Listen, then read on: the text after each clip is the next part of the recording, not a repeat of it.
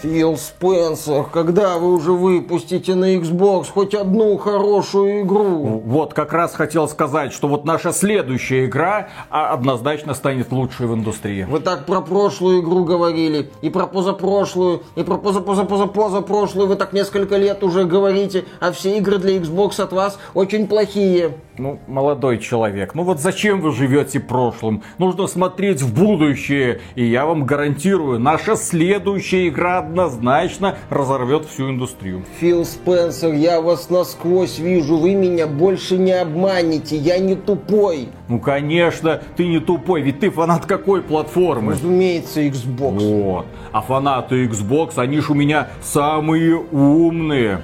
Вот, поэтому я тебе говорю, наша следующая игра точно будет хорошей. Там. Хорошо, верю. Пойду оформлю предзаказ вот. и переподпишусь на Game Pass. Умница, умница. Наша следующая игра будет хорошей. Или через одну. В общем, когда-нибудь на Xbox точно появится хорошая игра. Но это не точно. Приветствую вас, дорогие друзья! Большое спасибо, что подключились. И сегодня у нас, да, печальный выпуск, потому что мы будем хоронить буквально заживо компанию Arkane. Известную студию, которая подарила нам когда-то такие прекрасные игры, как Prey, Dishonored 1 и 2. Эта студия когда-то делала Dark Messiah of Might and Magic и Arx Fatalis. У нее хороший послужной список, но потом что-то пошло не так. Буквально в последние годы. Они сделали такой себе продуктик как Deathloop, ну мы так держали.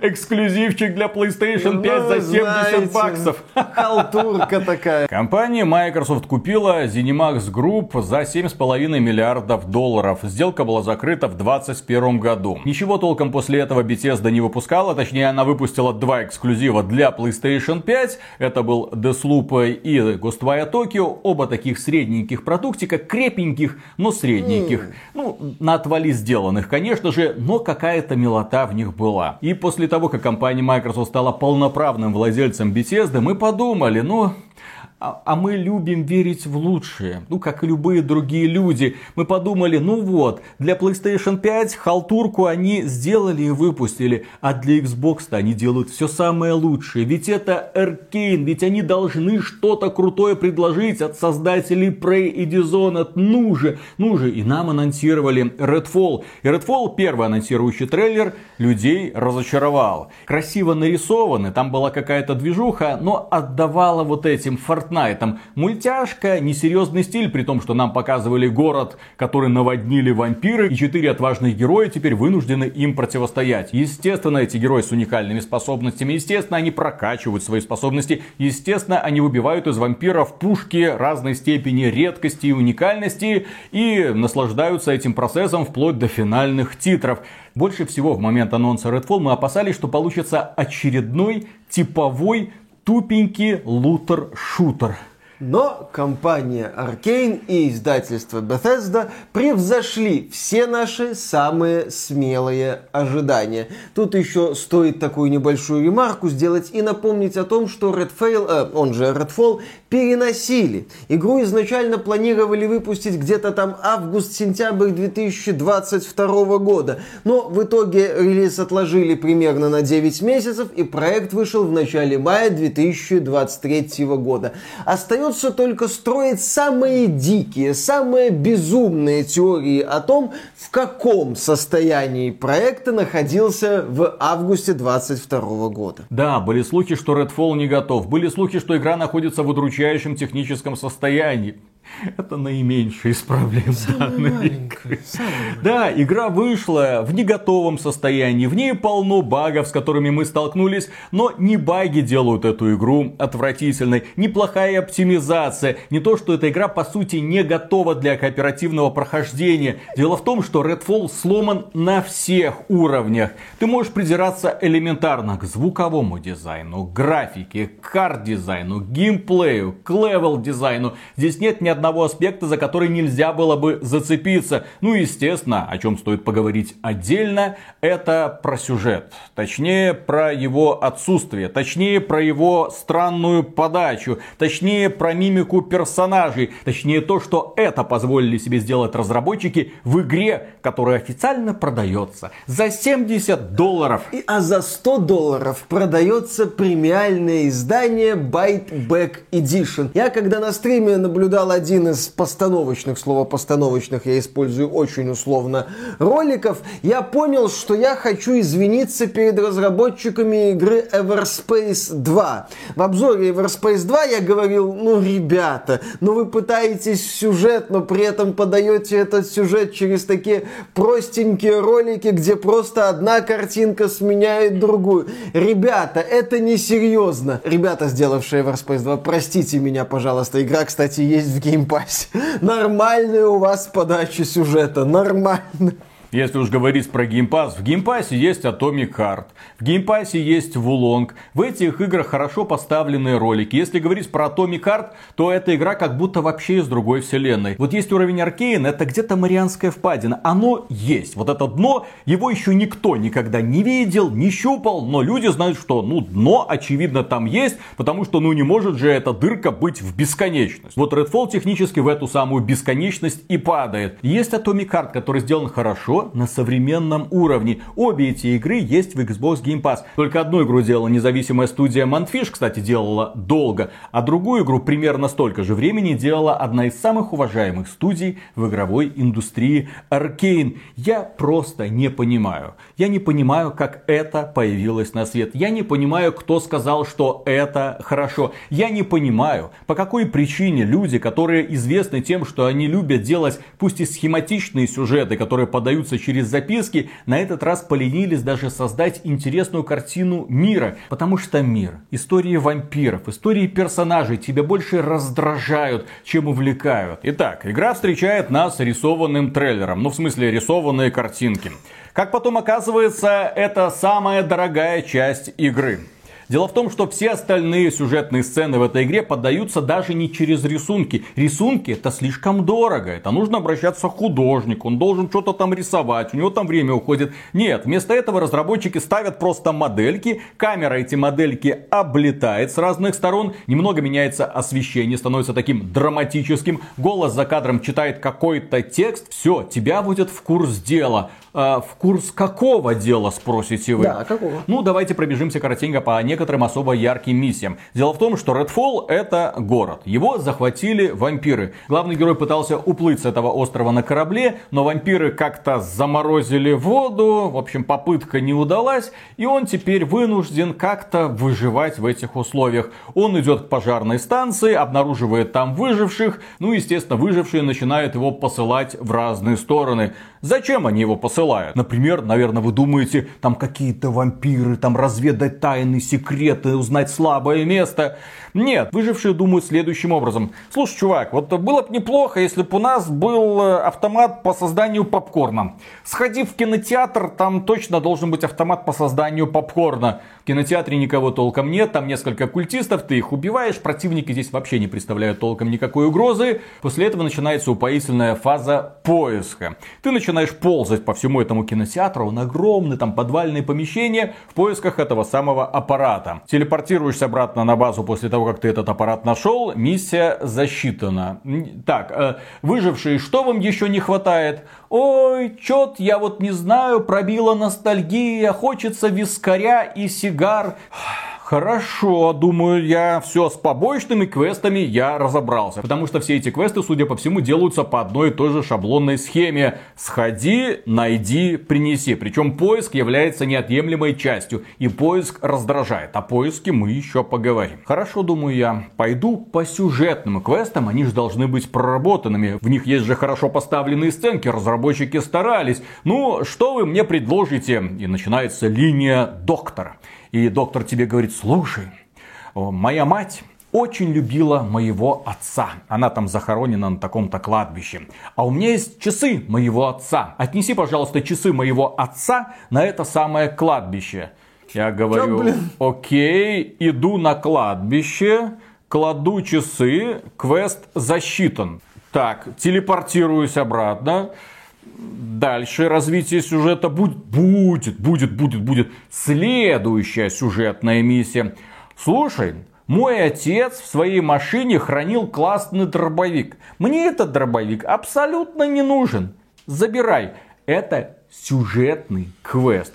Что ты делаешь? Ты топаешь к этой машинке, забираешь дробовик, Миссия закончилась. Возвращаешься обратно на базу. Ладно, ты думаешь, хорошо. Следующая миссия.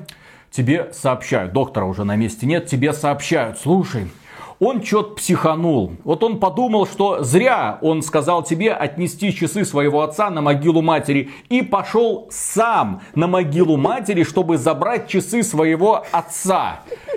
Сходи, пожалуйста, да, за придурком, помоги ему ты идешь на то же самое кладбище. На кладбище, к сожалению, его ты не видишь, ты видишь трех вампиров. Ты их убиваешь, внезапно Квест засчитан. Что такое? А, есть пояснительная записка. Тебе после каждой миссии экран пихает в лицо пояснительную записку. Пояснительная записка следующего содержания. Отец этого доктора стал вампиром, и он убил своего сына, а теперь ты убил его отца. Что? Это точно проект от Arkane. Вы хотели мне, наверное, рассказать какую-нибудь упоительную историю, драму. Нет, в данном случае это не драма. В данном случае это просто набор каких-то кривослепленных сцен, которые, кажется, сделал чат GPT. Ну, ему сказали, набросай сценарий какой-нибудь миссии. Он набросал. Ему похрен, кто пойдет, что сделает. Вот кто-то куда-то что-то должен отнести. Кто-то где-то что-то должен забрать. Кто-то кого-то убил, ты отомстил. Нейросети подобные задачи могут генерировать бесконечно. И когда я понял, с чем я имею дело, у меня мурашки побежали по телу. Потому что технически эта игра может длиться вечно. Потому что технически эти квесты могут рождаться вот так вот, совершенно случайным образом. Сходи туда, забери это, сходи сюда, убей такого-то вампира, помоги, принеси, сходи.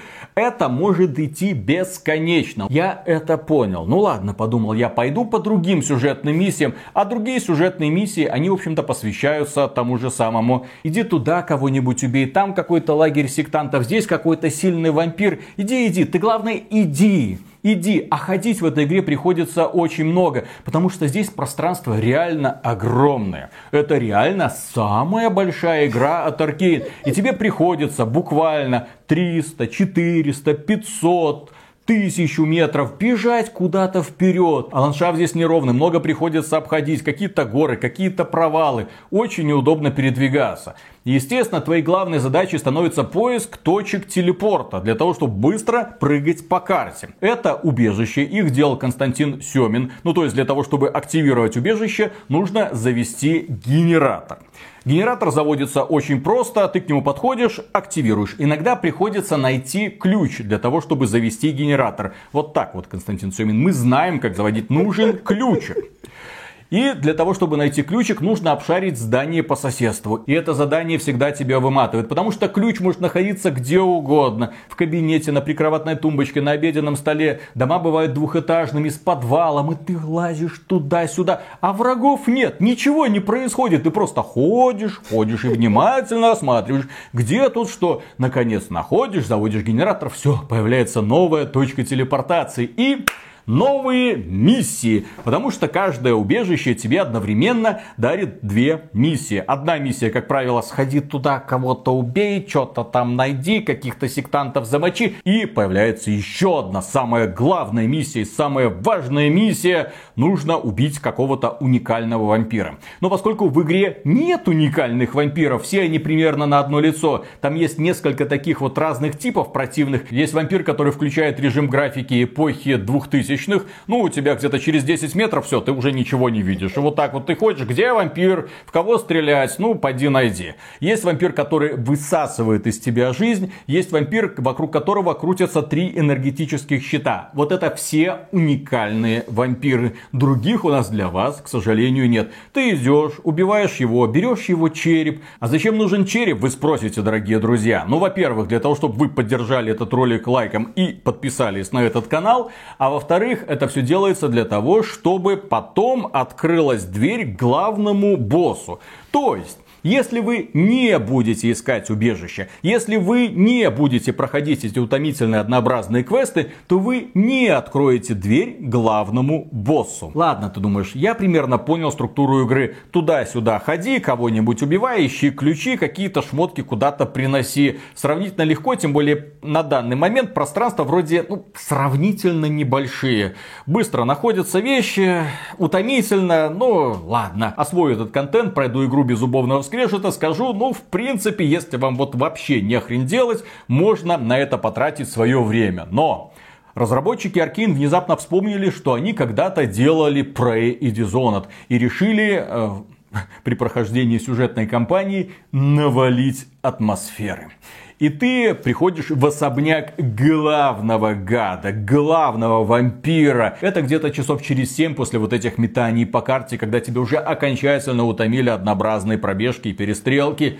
Ты такой, ну, чем займемся? И тебе говорят, слушай, надо найти три куклы. И тебе очерчивают зону такую огромную, самого дома и далеко за его пределами. Ищи три куклы, а особняк большой, особняк многоэтажный, и ты давай, ищи. Причем некоторые зоны до поры до времени закрыты. Надо сначала найти ключ, чтобы туда попасть, чтобы потом найти эту самую куклу. Я потратил на эту миссию где-то 30 минут. 30 минут.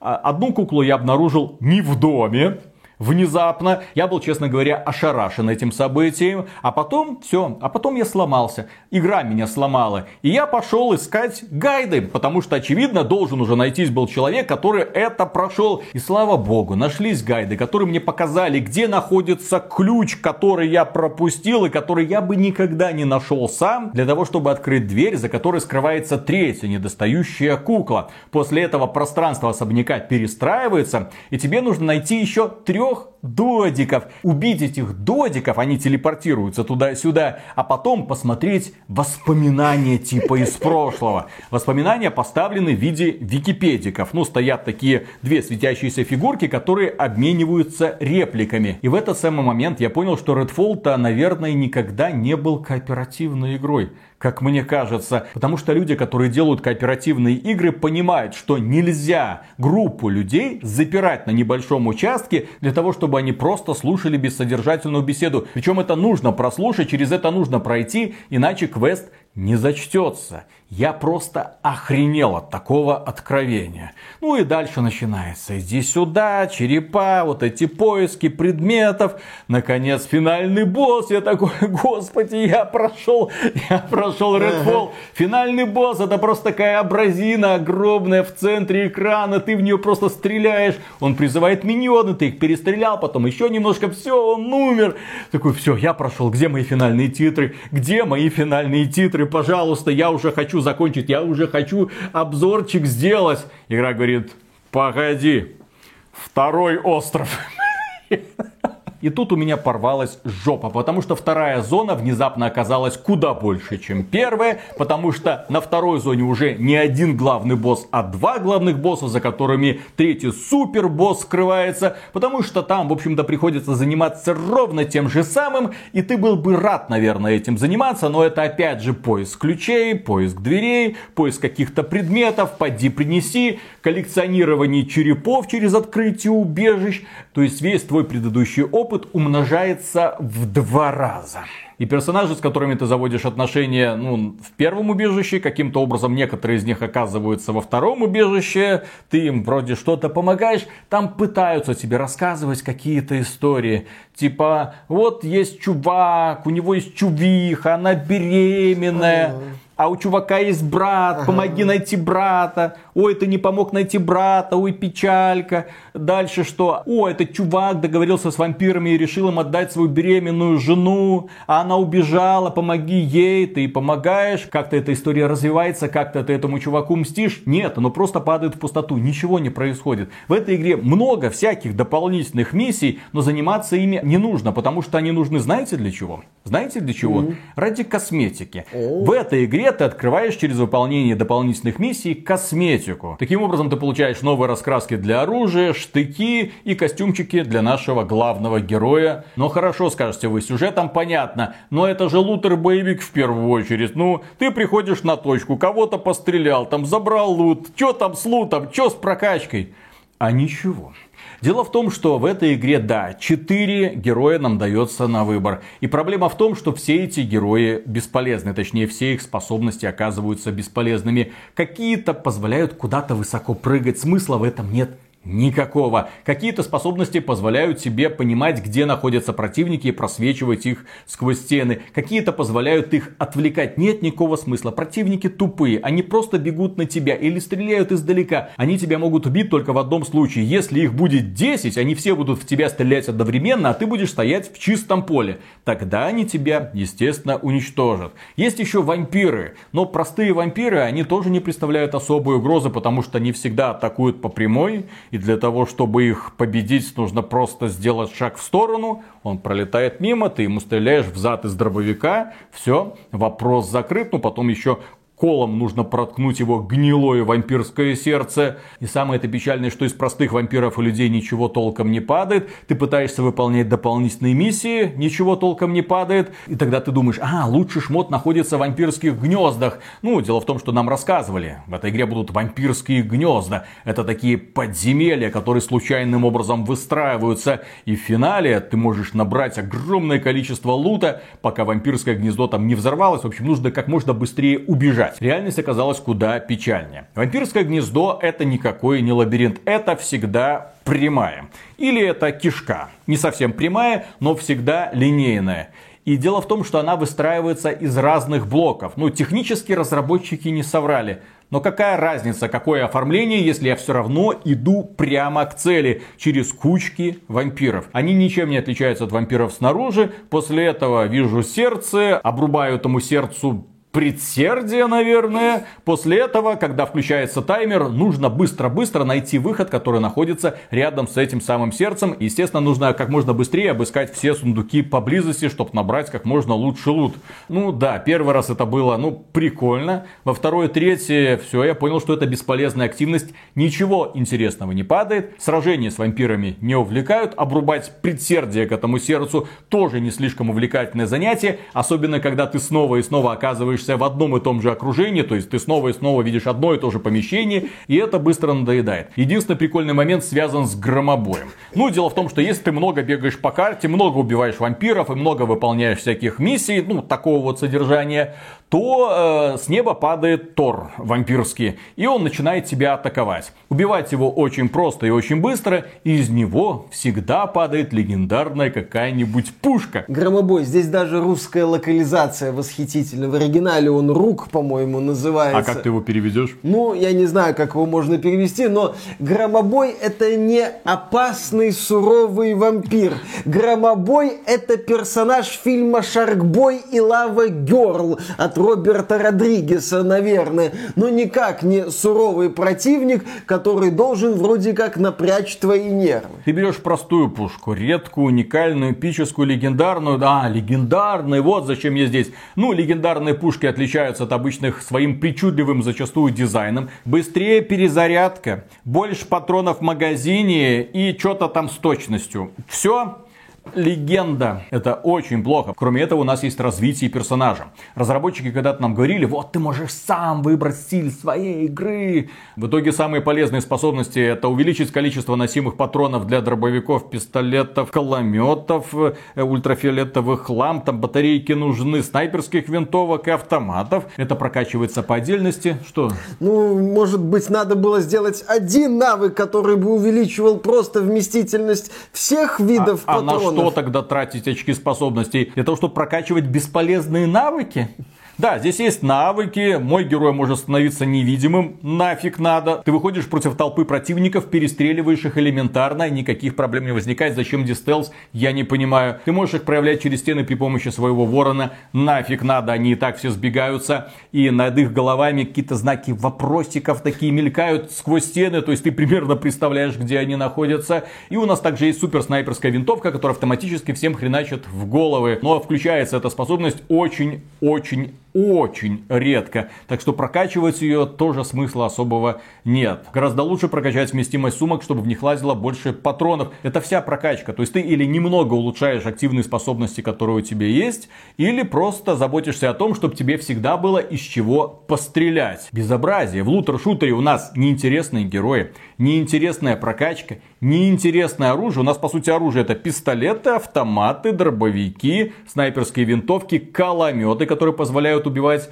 вампиров удаленно. И, конечно же, ультрафиолетовые лампы. Ультрафиолетовые лампы, наверное, единственная прикольная тема. Ну, здесь ты вампиров можешь буквально превратить в камень. И потом разбить просто кулаком. Ну и обсуждая Redfall, нельзя пройти мимо арт-дизайна. И, конечно же, прямоты рук разработчиков, которые впервые столкнулись с инструментарием Unreal Engine 4 и охренели. Да, Dishonored сначала они создавали на Unreal Engine 3, получилось хорошо. Потом они работали с движком Doom, CryEngine, постоянно прыгали с одной технологии на другую. И, естественно, это не помогло техническим специалистам достигнуть каких-то вершин. В итоге игра получилась забагованной, тормознючей. В игре огромное количество проблем. Мигающие текстуры, зависающие персонажи, вампиры, которые на тебя не реагируют, и ты на них никак не можешь реагировать. Некоторые объекты вроде бы интерактивные, но ты не можешь с ними взаимодействовать. Иногда над противниками пропадает полоска здоровья, пропадает, потом появляется. Кадровая частота скачет, что дурная в некоторых сценах, причем я не понимаю, с чем это связано.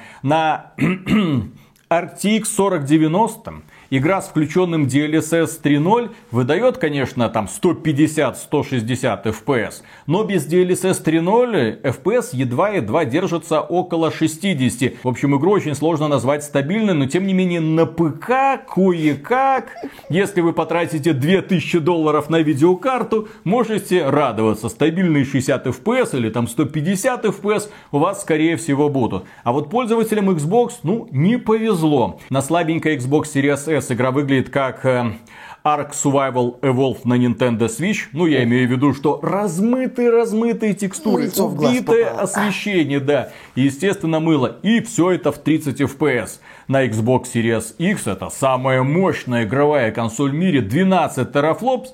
Кое-как 30 FPS выдает. Графика значительно хуже, чем на ПК. При этом 30 FPS для игры, где вампиры постоянно мечутся и телепортируются, неприемлемо. Из-за этого, естественно, ощущения смазываются, так же, как и изображение на экране телевизора. Что касается вампиров, у нас же, да, совсем забыли, это же типа игра про вампиров, с которыми ты сражаешься. Сражения здесь вообще беспонтовые, неинтересные, скучные. Это один из худших шутеров, которые я играл. Видов противников очень мало. По сути, у нас сектанты с огнестрельным оружием и вампиры, которые мечутся. Все все, других видов нет. А, есть еще большие боссы, но все они сделаны очень, очень, очень плохо, если особенно сравнивать с каким-нибудь Думом. Ну, я понимаю, это нечестное сравнение, но там тоже огромные боссы, которых ты пытаешься залить пулями. Но как это сделано в Думе 16 года, 16 года, и как это сделано в Redfall. Ну и нельзя, конечно, пройти мимо арт-дизайна. С одной стороны, у нас есть мир, который, ну, типичный такой вот приморский городочек. Маленькие щитовые домики, горы, церквушки, ничего интересного, типичный антураж. С другой стороны, у нас есть персонажи, которые выглядят вот так, и вампиры, которые выглядят вот этак. Вампиров, кажется, тоже делала нейросеть, потому что я не верю, что человек, который заканчивал хоть какую-то художественную академию, хоть где-то учился, смог бы в здравом уме это нарисовать. Вот эти диспропорциональные фигурки, вот эти вот худенькие ручки и ножки. Это представьте, если бы у Миши были руки загребуки, а вот все остальные пропорции тела остались. И еще такой плащ с острым воротником. Смотрите, какой вампир. Но это смешно. Это сразу разрушает атмосферу. Первый же вампир, которого ты видишь, он тебе сразу разрушает всю атмосферу. Ну и, конечно, стоит отметить саунд-дизайн. Эм, звуковой дизайнер, очевидно, тоже думал, что он работает в старой доброй Arkane, поэтому пытался соблюдать атмосферу. Такой давящий, такой мрачный саундтрек, какие-то скрипучие звуки, завывания. Ну, не работает. В такой игре не работает.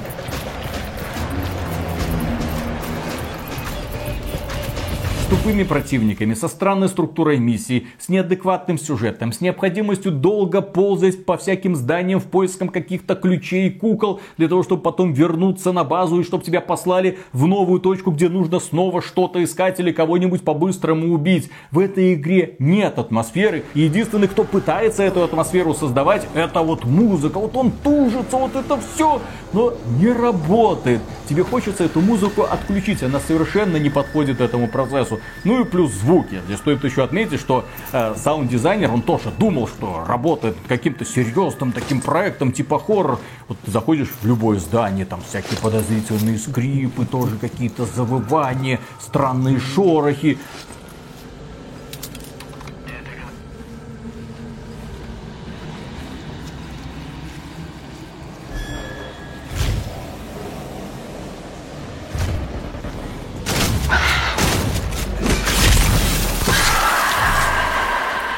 Ну какой нахрен саспенс в игре, где ты не боишься ни одного противника, против которого ты выходишь? Даже если у тебя цель пробраться в какой-то старый особняк, где на чердаке сидит какой-то старый вампир, ты туда заходишь с ноги. Вампир, давай быстрее, время. У меня таких, как ты, еще 10. Давай спускайся, блин. А в это время музыка и звук пытаются сделать вид, что ты находишься в серьезном боевике. Но, тем не менее, у меня есть повод для гордости, дорогие друзья, Потому что я один из немногих людей на планете, который от начала до конца прошел Redfall. И, пожалуйста, не повторяйте мой подвиг. Не стоит этого делать. Я понимаю, что игра доступна в Xbox Game Pass в день релиза. Можно ее спокойно скачать, это около 100 гигабайт. Можно даже попробовать в это поиграть. Но поверьте, эта игра не стоит вашего времени. Не стоит дарить Филу Спенсеру единичку в статистике. Не стоит проявлять интерес к этому проекту. Мне бесконечно жаль людей, которые купили эту игру в Стиме за 70 долларов или даже евро. Некоторые люди, которые так верили в Аркейн, пожертвовали на нее ну, где-то 100 долларов или там 100 евро, потому что это когда-то была их любимая компания, потому что они думали, что это будет вампирский боевик, возможно, наследник Bloodlines, но это же Аркейн. У тебя в голову не помещается, как они могли сделать подобное. Да, в одном из превью нам говорили о том, что это как если бы Стивен Кинг решил сделать Far Cry, а в итоге мы получили это как если бы Паук из мини-сериала «Оно» объявил объединился с визуальными эффектами из мини-сериала «Лангольеры», и они бы сделали игру. Вот такой продукт у нас получился. Мы уже говорили, что эта игра сломана на всех уровнях. Арт-дизайн противников безобразный и не подходит для этого мира. Техническое состояние игры безобразное, такого не должно быть. Особенно учитывая, что эту игру отложили на 9 месяцев. Она должна была выйти в идеальном состоянии. Структура миссий и сюжет чудовищный, просто чудовищный. Я не понимаю, зачем зачем такое делать. И при этом не стоит забывать, что это у нас лутер-шутер. Лутер-шутер, в котором тебе не интересно стрелять по противникам, в котором тебе не интересно добывать новое оружие, в котором легендарные пушки тебе не интересны, потому что их способности тебя не увлекают. Ты поднимаешь уровни, что-то где-то прокачалось. При этом в игре огромное количество хлама, которое ты по привычке поднимаешь. Ты привык играть в подобные проекты, даже если это условно бесплатный. Ты знаешь, что там куча всякого лута, который тебе нужен для того, чтобы потом или что-то что-то скрафтить или что-то где-то проапгрейдить. Здесь все шмотки, которые ты поднимаешь, это просто деньги они моментально превращаются в деньги. Туалетная бумага, проводочки, всякие плоскогубцы. Ты это собираешь снова и снова. И это деньги, деньги и деньги, которые тебе нужны для того, чтобы на базе покупать всякие отмычки. Да, некоторые двери закрыты. И аптечки. Потому и что иногда они заканчиваются. И, конечно же, патроны. Потому что патроны у нас тоже зачастую заканчиваются. Блин, я не понимаю, кто эту игру продумывал, кто ее верифицировал, как она дожила до релиза. Ее нужно было отменить нахрен. Достаточно было просто подойти, сесть за компьютер, пройти первую миссию и сказать нахрен. В морг. Да, сразу в морг. И вбейте, пожалуйста, геймдиректору осиновый кол в жопу.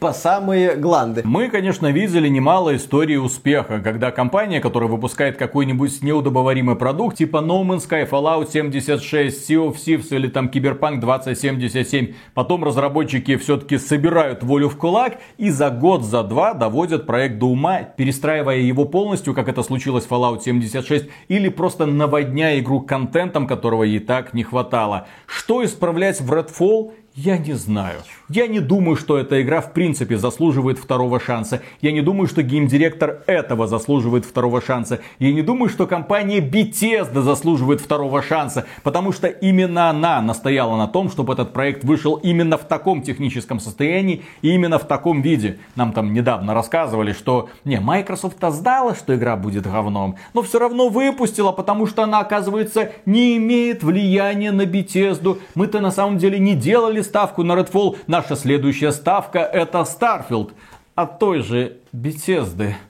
Ай-яй-яй. И закончим мы этот выпуск одним прискорбным фактом. Дело в том, что когда ты проходишь второй остров условно, да, ну, вторую зону, убиваешь уже всех-всех-всех боссов, все, видишь финальные титры, ты думаешь, ну, игра, хорошо, хорошо, ты меня сломала, ты меня сломила, но я хочу еще там несколько дел каких-то доделать. Как это обычно есть в подобных играх. Ты можешь вернуться на раннее сохранение и снова побегать по этой локации, закрывая какие-то миссии, чтобы собрать все коллекционные предметы. Правильно думаете вы? Вы ошибаетесь. После полного прохождения вам придется начать игру заново. Все, нет кнопки продолжить. Вы заново начинаете игру на новом уровне сложности, если так этого хотите, но, к счастью, уже сделанным персонажем. Это очень странно. Путь еще не пройден, ё-моё, и меня это пугает. Третий остров. Точно. Третий остров. Стопудово. Нет. Нет. Интересно, сколько денег было потрачено на Аркейн, сколько лет этот проект тянули. Его начинали разрабатывать еще для PlayStation 5, а потом сделали эксклюзивом Xbox и ПК. Зачем его сделали эксклюзивом Xbox? Для того, чтобы показать превосходство над PlayStation 5? Так фанаты PlayStation 5 сегодня просто смеются в голос, показывая пальцем на обкакавшегося деда Фила Спенсера. Филя, ты выпустил System Seller. Жаль только, что это System Seller PlayStation 5. Именно так. И на этом, дорогие друзья, у нас все. Поддержите этот ролик лайком, подписывайтесь на канал. Ну а преомегагромаднейшую благодарность мы, как обычно, высказываем людям, которые становятся нашими спонсорами. Через Бусти, через спонсорку или напрямую через ютубчик. Друзья, всем привет и все ссылочки в описании. Продолжаем. И разговор до записи тоже интересен. Да, про путешествия. Конечно. И откуда у Виталика такой загар? Еще в апреле. Ну, у меня в апреле, а потом сейчас уже май. Все, все, все. Загар. Загар. Это не загар, Виталик, это от тебя еще Redfall не отошел. Ты им так сильно обмазался. А ведь у меня так хорошо неделя, Миша, началась. Да. Я оставил тебя в Минске. Ты играл в это время в тормознючую, глючную Star Wars Jedi Survivor. Я думал, ну вот, Миша пройдет вместе поржем. И пока я отдыхал, где я отдыхал, сейчас расскажу. Э, Вышла игра под названием Redfall. И внезапно оценки показали, что это худшая игра 23 года.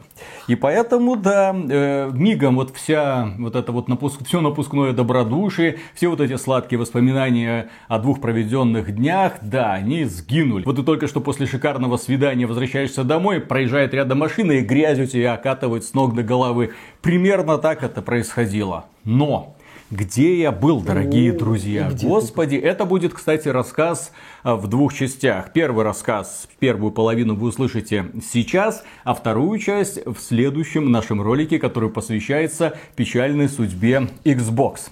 Так вот, дело в том, что в Беларуси есть такая речка, как Припять, ну или Припять. В этой реке очень много притоков, и по весне они разливаются так, что получается буквально целое море. Море, из которого торчат деревья. И обычно это место паломничества для огромного количества людей, которых называют бёрд-вотчеры. Ну, есть такие фантики, которые любят смотреть за птицами. Я же это называю просто бёрд-порн. Туда прилетают очень редкие виды птиц, только там их можно увидеть буквально вот так вот в прямом доступе. Туда съезжаются люди со всего мира. Но, естественно, в этом году ребят из Европы там не было. Но, тем не менее, толпы туристов все равно туда-сюда бегали. Ну, точнее, плавали. Потому что, когда мы туда приехали, первым, чем нас огорошили, тем, что, друзья, два с половиной часа на байдарках. И плывите к этому Жесть. вашему Турову. Туров один из древнейших городов Беларуси на минуточку. Ему более тысячи лет.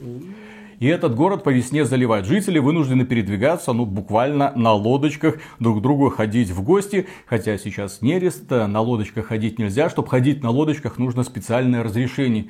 Ну, а мое приключение началось на байдарке. И, боже мой, какое это удовольствие, когда ты сидишь на капитанском месте, перед тобой твой сын, который работает, работает, работает, а ты сидишь сзади и пьешь пивко два с половиной часа. Потом высаживаешься на берег, а там тебя ждет уже уха, каша, тебя потом везут дальше, по новым местам. Ты попадаешь на какое-то еврейское кладбище 16 века, где стоят какие-то такие странные монументы, ну, где написано на иврите, ты такой, ну, нифига себе, было ж время. Потом меня повезли в Туров на станцию кольцевания птиц, и там тоже было интересно.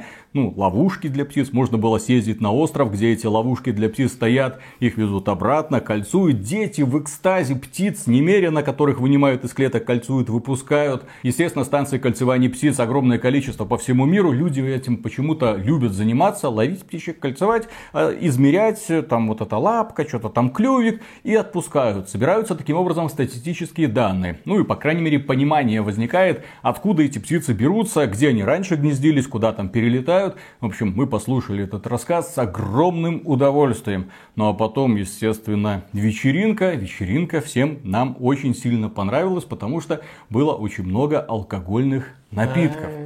Вот. Но, когда мы все это начали пить, потом мы пошли гулять по Турову. Ну, а Туров, естественно, город не богатый. Там особо смотреть нечего за пределами центра. Церквушки стоят, есть достопримечательности, но поскольку городок маленький, ты его раз-два и обошел. Но, боже мой, какой шикарный вид открывается из окна.